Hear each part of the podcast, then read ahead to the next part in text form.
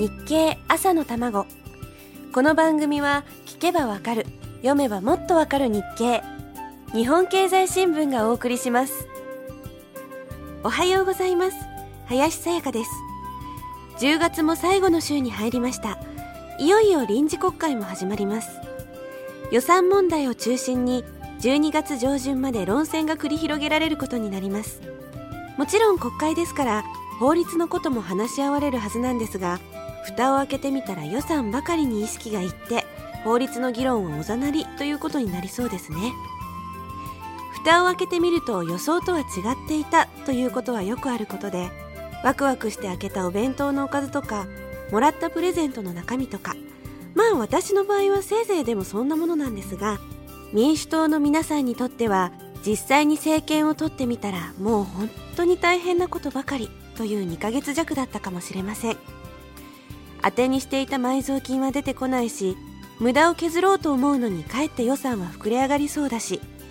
税収の方は予想以上に悪くなっているしでこのままいくと結局は大量の国債発行ということになってしまうかもしれません。ほんと世の中うまくいきませんよね。世の中なかなかうまくいかないと思った方たくさんいらっしゃると思います。例えば日本郵政の西川社長。小泉総理と竹中大臣の時代にはまさに鳴り物入りで登場したにもかかわらず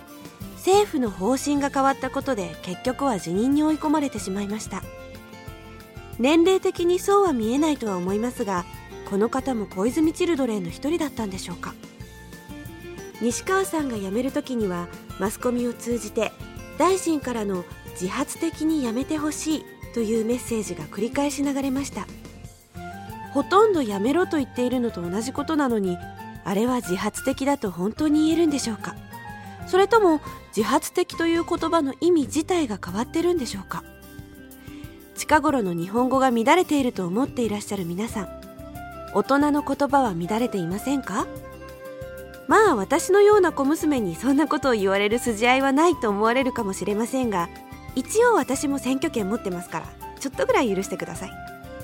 世の中の先行きになんとなく不安を持つ一市民として私なんかにこんなこと言われること自体が予想外かもしれませんけどね。ちなみに西川社長の後任は元大蔵次官の斉藤二郎さんだそうです。今後の展開から目が離せませんね。さあそれではまた続きは明日のこの時間です。